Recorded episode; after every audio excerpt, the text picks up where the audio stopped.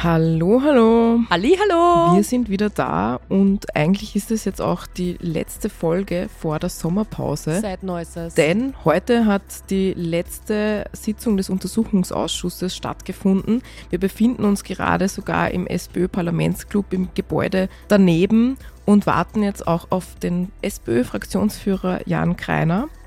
Es ist in diesem letzten Halbjahr sehr viel passiert. Sophie Kammersin war in U-Haft, ist wieder entlassen worden. Sobotka ist noch immer Vorsitzender, war aber gestern auch als Befragter im Untersuchungsausschuss. Thomas Schmidt weigert sich indes noch immer auszusagen. Daher will der U-Ausschuss jetzt auch behördlich vorgehen, um ihn vorführen zu lassen. Wir haben von ganz vielen Steuergeldfinanzierungen, Studien und Umfragetools gehört jetzt auch von einem neuen Umfragetool neben dem Beinschab-Tool gibt es nämlich auch das Unterhuber-Tool, aber dazu hören wir dann auch später mehr. Und um das alles nochmal zusammenfassend für euch aufzuarbeiten, bevor wir euch in die Sommerpause schicken und uns in den Urlaub schicken, haben wir SPÖ-Fraktionsführer Jan Kreiner bei uns. Hallo Jan, schön, dass du wieder bei uns bist. Wir hatten dich im April ja schon zu einer Folge zu Gast zum Wolf und die sieben Millionen Steuern.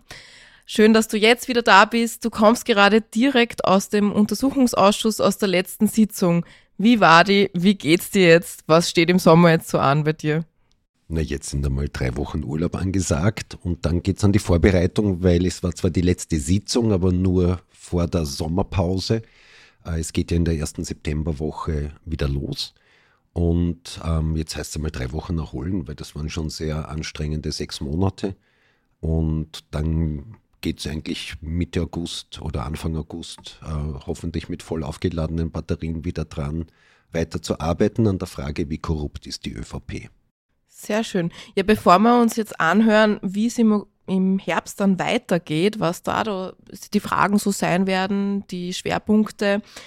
Einmal eine allgemeine Frage, du hast das jetzt auch schon angeschnitten. Was habt ihr im letzten halben Jahr herausgefunden? Wie korrupt ist denn die ÖVP jetzt wirklich? Naja, ich, das, was schon überraschend ist, dass es ziemlich egal ist, in, welche, in welches Bundesministerium man schaut, von der ÖVP geführt, oder in welches Bundesland man schaut, von der ÖVP geführt, oder in welche Teilorganisation, sprich in welchen ÖVP-Bund man sieht. Man sieht überall dasselbe. Es ist immer Steuergeldmissbrauch. Es ist, ähm, ein, es ist immer so, dass die ÖVP einfach äh, die Hände in der, in der Steuerzahler Kasse hat und sich dort bedient. Egal, ob man nach Vorarlberg schaut zum Wirtschaftsbund oder nach Oberösterreich zum Seniorenbund oder ins Landwirtschaftsministerium zu Köstinger äh, oder ihrem jetzigen Nachfolger. Äh, Trotschneck, es ist immer dasselbe Bild. Die ÖVP verwendet Steuergeld für parteipolitische Zwecke. Du hast jetzt verschiedene Ministerien angesprochen, die auch verwickelt sind. Wir haben ja sehr viel schon vom Beinschab-Tool gehört. Aber in den letzten Wochen ist auch immer mehr die Rede vom Unterhuber-Tool. Was ist das jetzt genau? Was sind die Ähnlichkeiten der beiden Tools und was unterscheidet sie?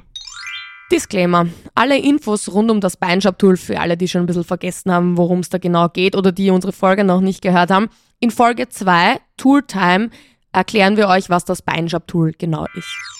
Beim Beinschab-Tool ist es ja darum gegangen, dass hier vom Finanzministerium aus äh, die Frau Beinschab bzw. ihr Institut beauftragt worden ist, Studien, sprich Umfragen durchzuführen zu irgendwelchen Themen vordergründig, die wirklich etwas zu tun haben mit der Arbeit des Finanzministeriums, aber in Wahrheit haben sie daneben rein parteipolitisch motivierte Umfragen durchgeführt, und haben dann diese Umfragen frisiert und dann noch mit Steuergeldern und mit Steuergeldinseraten verknüpft veröffentlicht in verschiedenen Medien, vor allem in der Zeitung Österreich, aber nicht nur.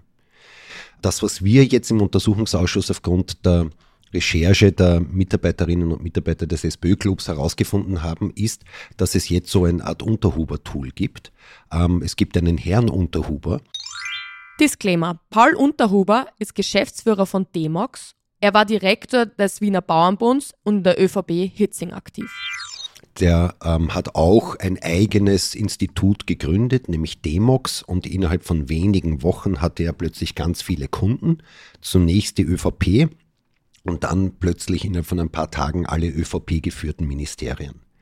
Und da geht es nicht um einzelne Aufträge, sondern da geht es darum, dass hier sehr gezielt zumindest vier Ministerien und auch ausgelagerte Einheiten, wie zum Beispiel der österreichische Integrationsfonds, offenbar zentral gesteuert äh, Umfragen durchführen, die nicht nur parteipolitisch motivierte Fragen beinhalten, wie zum Beispiel, dass äh, das Landwirtschaftsressort und der Köstinger fragt, kann Österreich noch mehr Asylwerber aufnehmen oder sind eh schon zu viele da?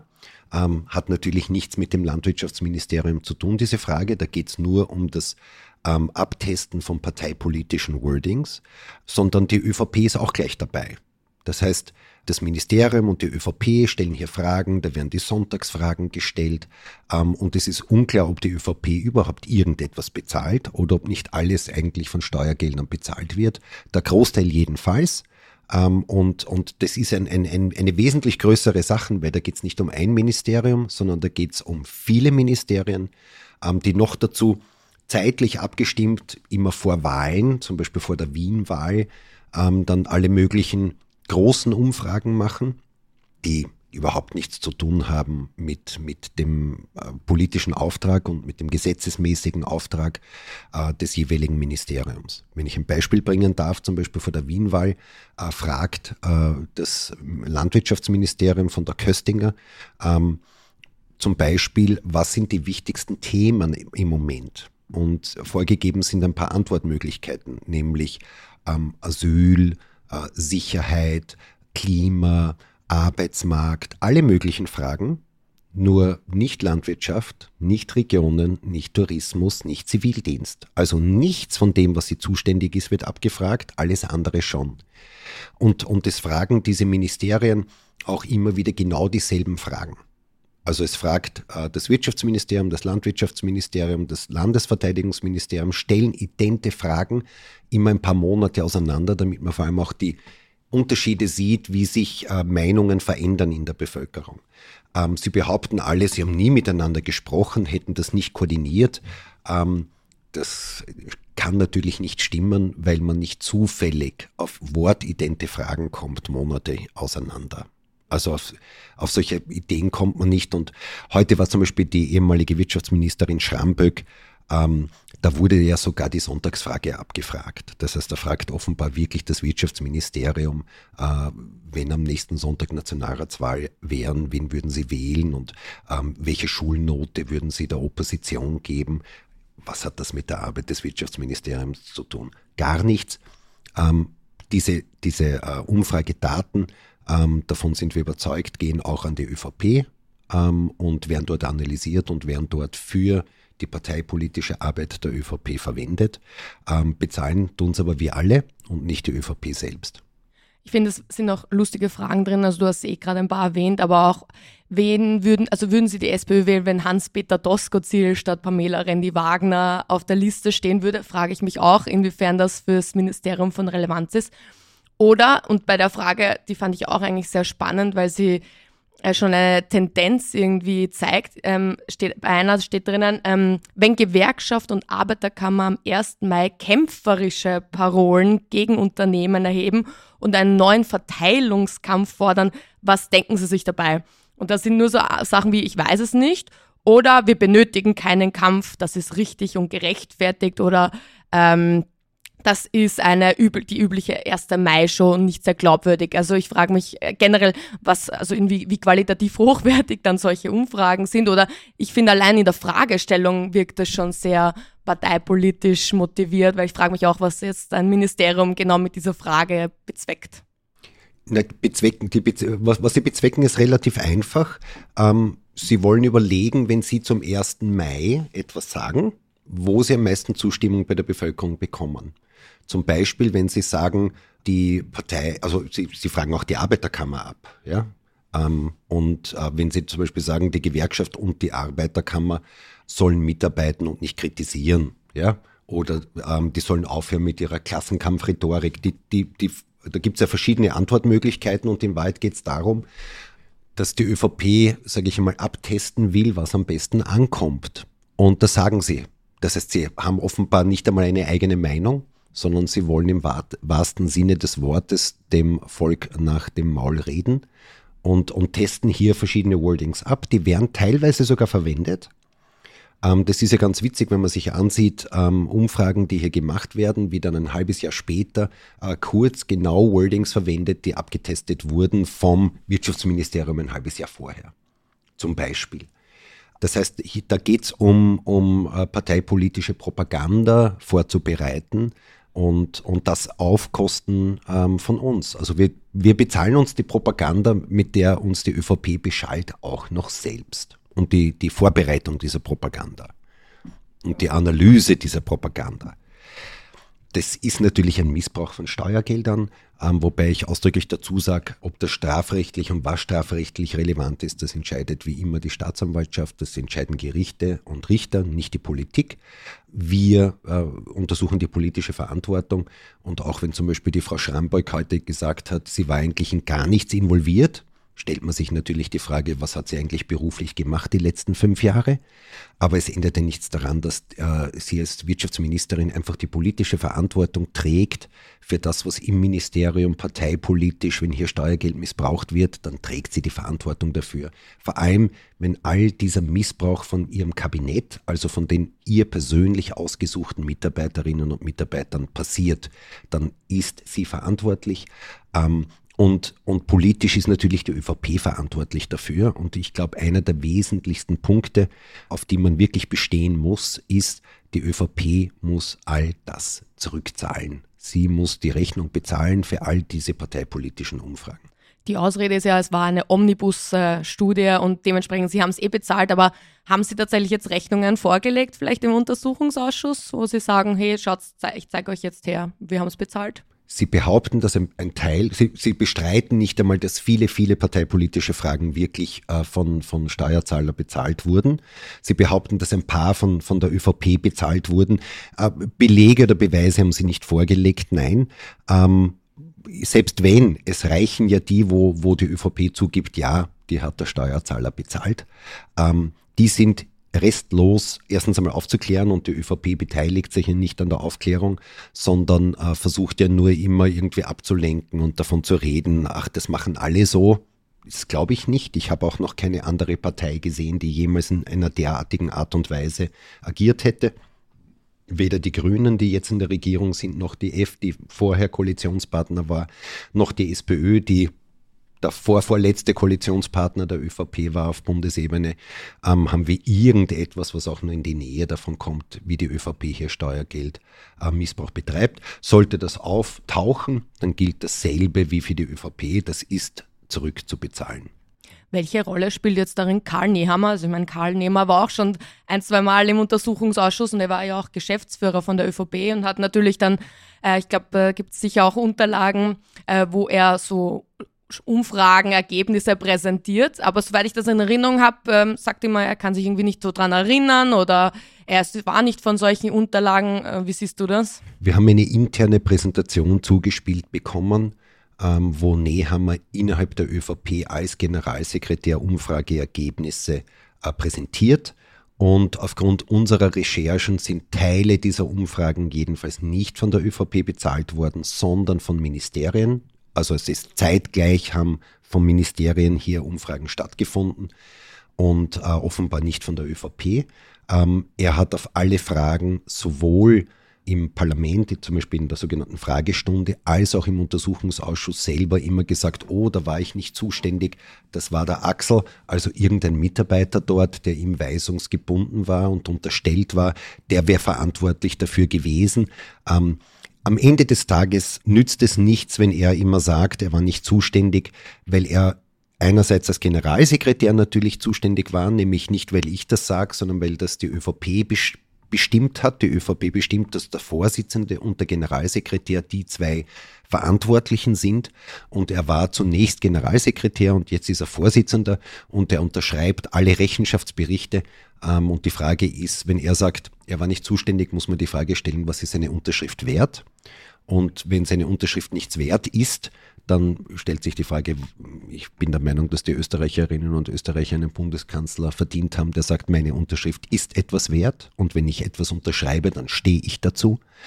Dann muss er die Verantwortung übernehmen und wenn seine Unterschrift nichts wert ist, dann hat er eigentlich auch als Bundeskanzler äh, nichts verloren. Word.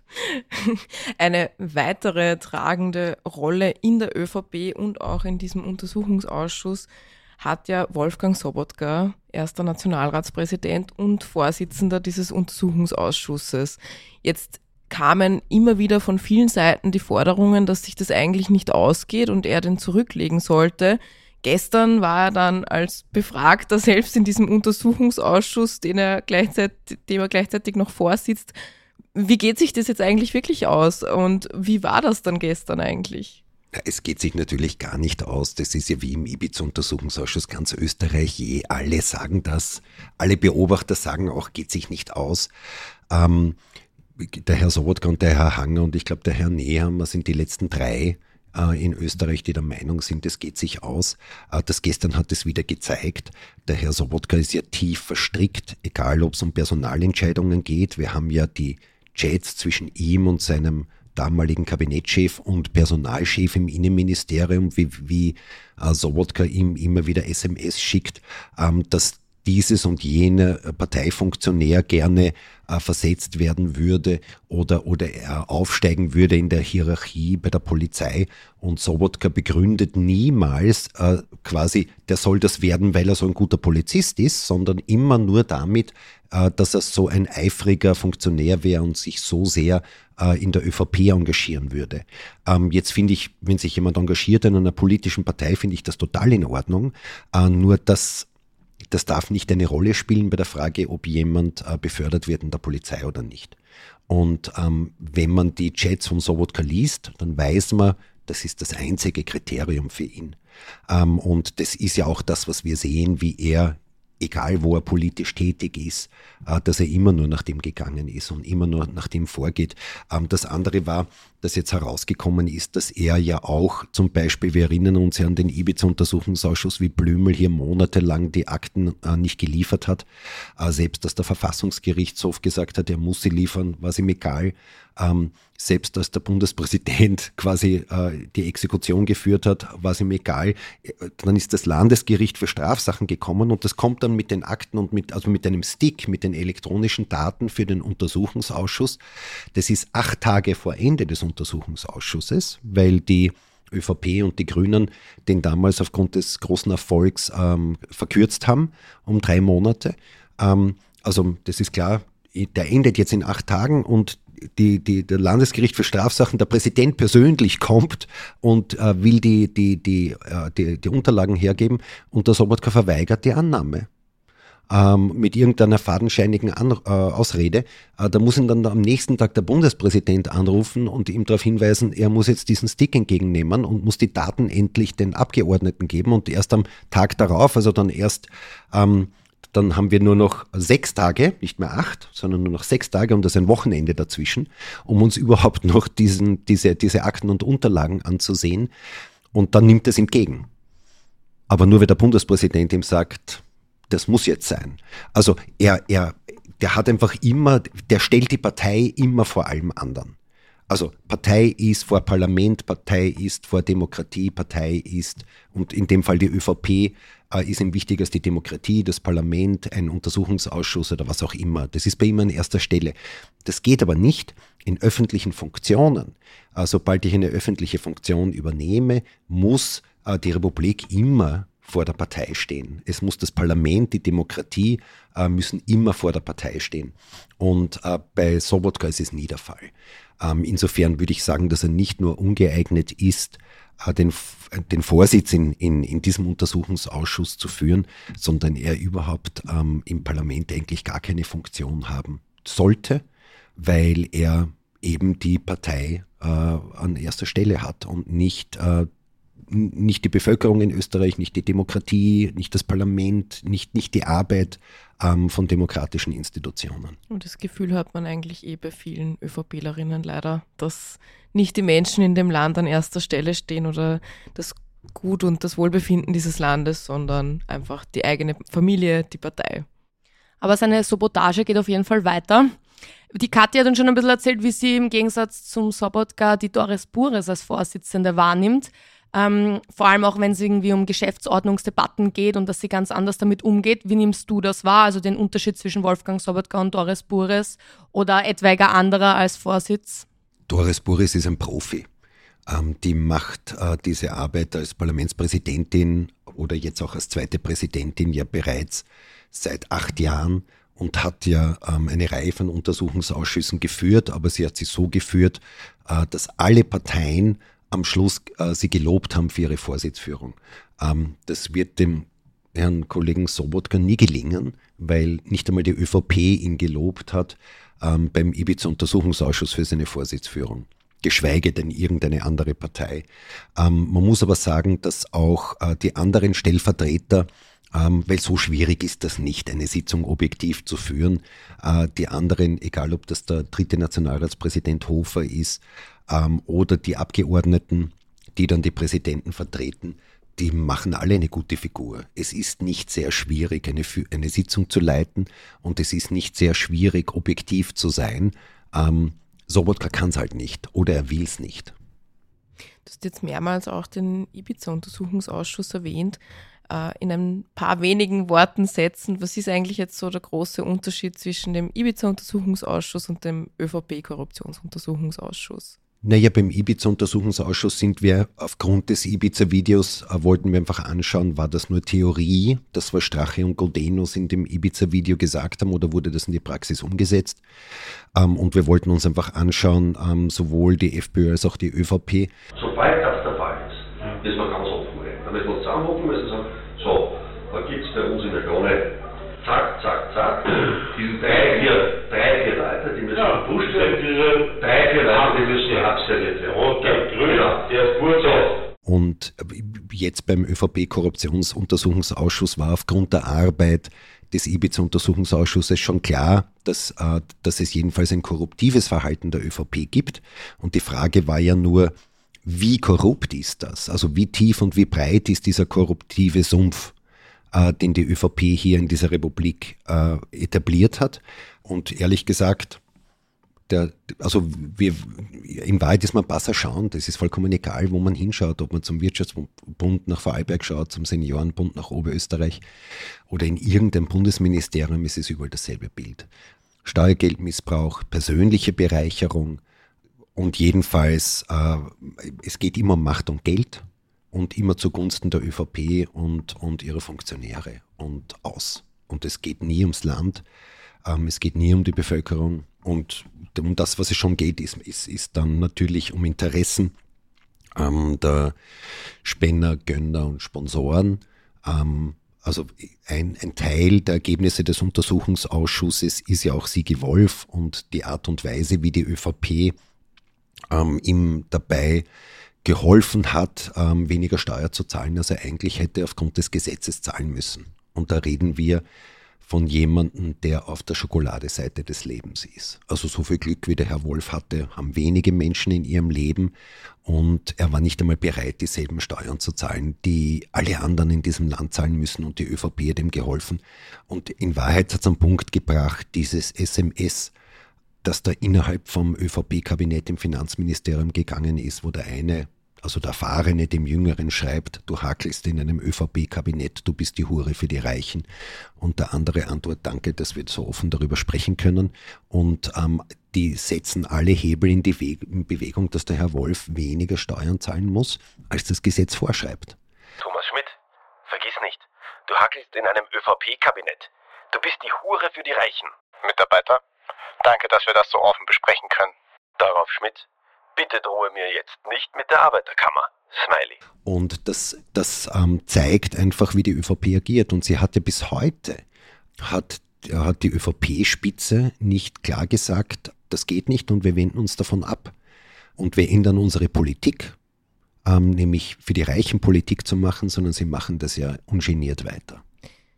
Neben Sigi Wolf hört man auch immer wieder von einem anderen Mann, Thomas Schmidt. Dem verdanken wir auch sehr viele Chats, die wir eben lesen durften. Was ist denn mit dem jetzt eigentlich? Hat der jetzt eigentlich schon mal ausgesagt? Wir haben gestern gelesen, dass er sich weigert und äh, ihr jetzt auch dagegen vorgehen wollt. Ja, also wir betreten mit dem Untersuchungsausschuss auch schon mit dem letzten die ganze Zeit Neuland, weil wir dieses Instrument Untersuchungsausschuss weiterentwickeln. Ähm, und ähm, bisher war hat man immer gemeint, äh, wenn jemand nicht in Österreich ist, dann kann man ihm ja gar keine Ladung zustellen, dann kann man ihn nicht rechtskräftig laden. Wir haben bewiesen, dass es geht, weil wir haben ihm rechtskräftig eine Ladung ähm, zugestellt in, in, auf seinem neuen Wohnsitz in, in den Niederlanden. Und ähm, wir haben heute einstimmig auf unseren Antrag hin, also quasi äh, beschlossen oder einen Antrag gestellt, dass er vorgeführt wird. Das heißt, dass die Polizei äh, den Auftrag bekommt, ihn vorzuführen. Und das muss natürlich wie alle Zwangsmaßnahmen immer von einem Gericht dann angeordnet werden, aber wir haben den Antrag beim Gericht gestellt und wir gehen davon aus, dass das auch passieren wird. Wir wollen einfach nur zeigen, es hat, also genauso wie man sich nicht vor der Staatsanwaltschaft oder vor einem Gericht verstecken kann, weil ich sage, oh, ich bin jetzt in Deutschland, ich bin jetzt in den Niederlanden, äh, genauso wenig soll man sich auch vor einem Untersuchungsausschuss verstecken können. Und ähm, deswegen haben wir ihn jetzt mehr oder weniger zur Fahndung ausgeschrieben, ja. Weil wir gerade über Konsequenzen reden, kannst du für dich schon Konsequenzen rausnehmen für diesen Untersuchungsausschuss? Also, weil es gab ja auch vor kurzem erst ein erfolgreiches Volksbegehren, das genau diese Korruption anspricht und versucht, diesen Sumpf trocken zu legen, weil sie sagen, hey, wir müssen auf verschiedenen Ebenen hier was machen. Und wir hatten ja auch Oliver Scheiber bei uns zu Gast, der uns das ein bisschen vorgestellt hat, worum es da geht. Unterstützt du dieses Volksbegehren oder was nimmst du sonst noch raus, was man aus jetziger Sicht einfach machen müsste, um das Ganze aufzurollen und hier Bewegung reinzubringen, dass sowas nicht weiter passiert? Ja, ich habe das äh, Volksbegehren äh, unterschrieben ähm, und ich glaube, jetzt, ich weiß jetzt nicht mehr genau, ob es 67 Forderungen waren, aber so in der Größenordnung, und ich glaube, über 60 davon kann ich blind eins zu eins äh, unterschreiben. Bei drei kann man vielleicht diskutieren, ja, ob man das, wie man das genau ausgestaltet. Ist das jetzt eine längere Serie, die viele Stunden dauert, weil, weil die, die Konsequenzen aus so Untersuchungsausschüssen äh, für die sprengen den Rahmen. Ähm, vielleicht, vielleicht jetzt einfach ein Bild dazu. Ähm, Korruption gedeiht immer im Dunkeln. Und äh, das, was wir einfach brauchen, ist Licht und Transparenz. Das heißt, dass ich niemand im stillen Kämmerchen irgendwas ausmachen kann, sondern dass ich da Glaswände habe und, und dass alles gut beleuchtet ist. Ähm, und das übersetzt bedeutet, wenn sich jemand äh, bewirbt für eine öffentliche Funktion, jetzt nicht äh, quasi jetzt als, also ganz unten, sondern für eine entscheidende Leitungsfunktion, äh, dann muss das öffentlich sein, nachvollziehbar und transparent sein. Ähm, und zwar so, und jetzt muss man auch sagen, dass halt immer wieder, äh, und das muss auch, sage ich einmal, überprüft werden. Und wahrscheinlich wäre es zum Beispiel vernünftig, wenn das nicht erst überprüft wird, wenn einer der Unterlegenen zu Gericht geht sondern es äh, routinemäßig von Gerichten überprüft wird. Weil das, was wir ja sehen, zum Beispiel bei dieser Intervention, da ging es um die Leitung in einem Finanzamt in Oberösterreich, ähm, wo der jetzige Klubobmann Wöginger ja interveniert hat, mutmaßlich wobei mutmaßlich ist gut gesagt, er streitet es ja nicht einmal ab. Er sagte nur, er wollte ja nur weiterleiten die Unterlagen und er wollte ja nicht die unabhängige Personalkommission beeinflussen in ihrer Entscheidung. Da, da stellt sich immer die Frage, na, wieso hast du dann hingeschrieben und dich zehnmal erkundigt, wie der Stand des Verfahrens ist. Äh, wenn man nicht Einfluss nehmen will, dann ruft man ja nicht an. Und wenn man anruft, dann ruft man ja an, weil man Einfluss nehmen will aber dass man routinemäßig das überprüft, weil immer mehr Entscheidungen von ÖVP geführten Ministerien in den letzten Monaten von Gerichten als, ähm, als, als diskriminierend, nämlich nach sogenannten weltanschaulichen Gründen, sprich, es ist der geworden, der bei der ÖVP ist und nicht der oder die, die am besten qualifiziert ist. Und das, das haben wir jetzt immer öfter, aber immer nur, weil sich Leute wehren, die unterlegen sind. Und das wäre wahrscheinlich gut, wenn das einfach automatisch überprüft wird von Gerichten und nicht nur, wenn sich jemand beschwert. Weil dann würde man noch viel, viel, viel mehr sehen. Und das, was wir ja im Untersuchungsausschuss sehen, ist ja, dass dann ganz oft äh, Bewerber nahegelegt wird, ihre Bewerbung zurückzuziehen ähm, und ihnen mit irgendetwas anderem, sage ich einmal, ähm, schmackhaft gemacht wird, sich nicht zu bewerben oder wenn sie unterlegen sind, ähm, nicht zu berufen, sich nicht bei Gericht zu beschweren, weil dann kriegen sie Probleme und wenn sie sich nicht beschweren, bekommen sie auch vielleicht nicht das, was sie wollten oder das, was ihnen eigentlich zustehen würde aufgrund ihrer Qualifikation. Aber ähm, dann kriegen sie halt zumindest irgendein kleines Trostpflaster. Äh, Und deswegen wäre vielleicht auch eine automatische Überprüfung zum Beispiel vernünftiger. Und da gibt es eine, eine Reihe von Vorschlägen. Ich kann empfehlen, wir haben beim Ibiza-Untersuchungsausschuss ja schon ganz, ganz viele Vorschläge gemacht, was wir vorschlagen würden, welche Gesetze man in Österreich verändern müsste, ähm, um Österreich sauberer und korruptionsfreier zu machen. Eine große Rolle spielt dann natürlich. Was, was? Das war jetzt eine lange Antwort. ähm, ein Part davon natürlich bei dieser Aufklärung ist der Untersuchungsausschuss, der ja im Herbst weitergeht. Kannst du uns schon ein bisschen verraten, in welche Richtung es da gehen wird, wen man da vielleicht laden wird, um da genau, wie du gesagt hast, ein bisschen Licht reinzubringen, wo ihr nochmal genau hinschauen wollt, vielleicht neue Beweise anfordern wollt, um wirklich zu schauen, hey, was ist eigentlich vorgegangen? Naja, dieses Unterhuber-Tool, das heißt der Missbrauch von Steuergeldern für parteipolitisch motivierte Umfragen in vielen Ministerien, das geht weiter. Da gibt es noch eine Reihe von äh, Ministerien, äh, die wir noch durchgehen müssen und auch einzelne Umfragen. Ja, ich, ich glaube, wir, wir, wir werden sicher auch den ehemaligen Bundeskanzler Kurz uns noch anhören müssen, weil der natürlich eine wesentliche Rolle gespielt hat bei all diesen mutmaßlich korruptiven äh, Fragen. Und wir werden uns auch noch genauer anschauen, natürlich, weil es ja auch darum geht, wie korrupt ist die ÖVP. Wir haben uns ja Vorarlberg schon näher angesehen. Da gibt es noch ein paar Auskunftspersonen, die fehlen. Aber wir, wir, wir wollen uns natürlich auch den Oberösterreichischen Seniorenbund ansehen, weil der ja bekannt geworden ist, auch medial und durch Umfragen, äh, Entschuldigung, durch parlamentarische Anfragen, ähm, dass die ungeniert ähm, sich äh, Förderungen auszahlen haben lassen von der Corona-Hilfe, obwohl sie per Gesetz ausgeschlossen sind davon. Ähm, dasselbe äh, ist ja bei der ÖVP Tirol der Fall zum Beispiel. Da geht es um, um Organisationen im Bereich der, der Landwirtschaft, des Bauernbundes. Ja, und so weiter. Also wir haben da eine Menge zu tun, weil, wie ich gesagt habe, egal in welchem Bund, in welchem Bundesland oder in welchem Bundesministerium, es ist überall dasselbe Bild.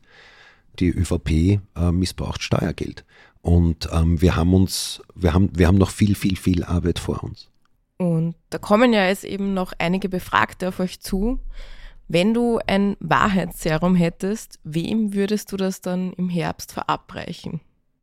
Ah, ich würde schauen, dass ich das möglichst ähm, vervielfältiger und jeder Auskunftsperson, eigentlich sollte das ja gar keine Auskunftsperson brauchen, das ist ja alles lächerlich. Ähm, die, die immer sagen, das ist total arg, wie da befragt wird, das ist vollkommen lächerlich. Äh, es braucht sich überhaupt keiner fürchten vor äh, dem Untersuchungsausschuss. Äh, er braucht einfach herkommen und äh, kooperativ Rede und Antwort stehen und, und einen Beitrag zur Aufklärung leisten. Ähm, und wenn jemand auch weil er sich falsch erinnert, was Falsches sagt. Jede Auskunftsperson sagt etwas objektiv Falsches, weil er sich verspricht, weil er sich im Ja vertut. Darum geht's ja nicht. Ähm, das ist auch nicht strafbar. Ähm, das, was halt nicht geht, ist herkommen und lügen. Und wenn jemand einfach, äh, wie wir das sehen, zum Beispiel bei Kurz, äh, dick bei der Entscheidung, äh, dass der Schmidt Überchef wird und wer Aufsichtsrat drin war, wenn es da einfach äh, 10 Termine, 150 SMS dazu gibt und er sagt, er kann sich überhaupt nicht erinnern, hat sich im Wesentlichen, hat er in der Zeitung darüber gelesen, dann weiß man, okay, kann mit der Wahrheit nichts zu tun haben. Ähm, das geht nicht. Und das ist einfach die Grenze. Also man darf einfach nicht lügen. Vielleicht sollte man noch irgendwie Obst hinstellen, damit man sich mehr an Sachen erinnern kann. Weiß nicht, vielleicht helfen Karotten dabei. so ein Serum. Serum. Da macht man sich schon Sorgen. Äh, manchmal äh, hat man das Gefühl, wenn man zum Beispiel in einem ÖVP-Kabinett arbeitet, dann hat man ganz schlimme Formen von Gedächtnisverlust. Also es gibt kaum etwas, äh, das man so oft hört, wie daran kann ich mich nicht mehr erinnern. Ähm, nicht nur der ehemalige Finanzminister Blüme war ein Weltmeister. Das neue Wort äh, ist ja auch, ich war nicht involviert. Also ich habe nichts damit zu tun gehabt. Ich war zwar Bundesministerin, siehe Schramböck, aber eigentlich habe ich den ganzen Tag nichts getan. Ähm, oder ich habe mich jedenfalls um nichts gekümmert. Ähm, und ich weiß auch gar nicht, was da passiert ist in meinem Haus. Ähm, und das ist teilweise, muss man halt auch sagen, glaubwürdig gewesen. Also der, beim, beim, ehemaligen Finanzminister Löger hatte ich wirklich den Eindruck, der hatte überhaupt keine Ahnung, äh, was seine persönlichen Mitarbeiter, nicht die Mitarbeiter im Ministerium, die Beamten, sondern die persönlichen Mitarbeiter im Kabinett, der hatte eigentlich gar keine Ahnung, dass die eigentlich gar nicht für ihn arbeiten, sondern für Kurz. Na, dann hoffen wir, dass sie über den Sommer nicht alle ihr Gedächtnis verlieren und jene, die noch in der Bundesregierung sitzen, einmal was arbeiten und tun gegen die Teuerung zum Beispiel. Es gäbe ja genug Dinge, gegen die man noch was tun kann. Ähm, und dir, lieber Jan, wünschen wir einen schönen Urlaub und sind sehr, sehr gespannt, wie es im Herbst weitergeht. Vielen Dank für deinen Besuch. Ja, danke auch für, für euren Podcast. Und ähm, wenn ich das auch sagen darf, äh, wir, wir haben in der Tat ganz, ganz äh, große Herausforderungen, vor denen wir stehen, jetzt als, als Menschen, die in Österreich leben. Äh, und da ist sicher im Moment äh, die größte Herausforderung die Teuerung. Und das ist etwas, was ähm, auch das ganze SPÖ-Team im Untersuchungsausschuss wesentlich mehr ärgert, dass hier die Bundesregierung nichts weiterbringt und nicht die notwendigen Programme und Maßnahmen auf den Tisch liegt, als dass wir uns ärgern, dass die Schambeck sich äh, an nichts erinnern kann, ähm, weil, weil die Teuerung ist sicher unser größtes Problem im Moment. Kurze Werbeeinschaltung. Du findest die Teuerungsmaßnahmen dieser Bundesregierung auch zu wenig? Dann unterschreibt die SPÖ Antiteuerungspetition auf www.sboe.at. Bekämpfen wir gemeinsam den Teuerungswahnsinn. Dann hoffen wir eben, wie die mir schon gesagt hat, dass sie es nutzen und nicht wie die letzten Jahre auch immer den Sommer einfach vergehen lassen, sei das jetzt Covid oder Teuerungen. Aber davor mal Urlaub für dich. Danke, Jan. Danke ebenfalls. So, das war's jetzt also vor der Sommerpause. Aber bevor wir jetzt endgültig Baba und bis bald sagen, wollen wir uns noch ganz herzlich bei ein paar Personen bedanken. An allererster Stelle beim Bernie Henkes, unserem Produzent sozusagen. Ihr kennt ihn auch als unsere Verfassung und er hat auch einige Einsprecher der Chats gemacht. Vielen, vielen lieben Dank, Bernie. Wenn ihr auch einmal einen Podcast produzieren wollt, meldet euch bei ihm. Außerdem möchten wir uns ähm, auch bei Phil Kamper bedanken. Ihr kennt ihn aus einer extra Folge. Er hat aber nicht nur in dieser Folge mit uns gesprochen, sondern auch im Hintergrund bei Recherchen geholfen. Vielen, vielen Dank. Und last but not least möchten wir uns ganz herzlich bei euch unseren Zuhörerinnen bedanken.